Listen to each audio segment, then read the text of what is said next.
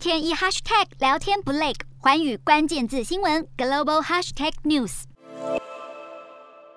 俄乌代表团抵达土耳其，并在当地时间二十九号上午进行两个多礼拜以来的首次面对面和谈。但乌俄双方都认为，本次和谈仍然不会有重大突破。美国一名高层官员表示，俄罗斯总统普丁似乎不愿做出妥协来终止乌克兰战事。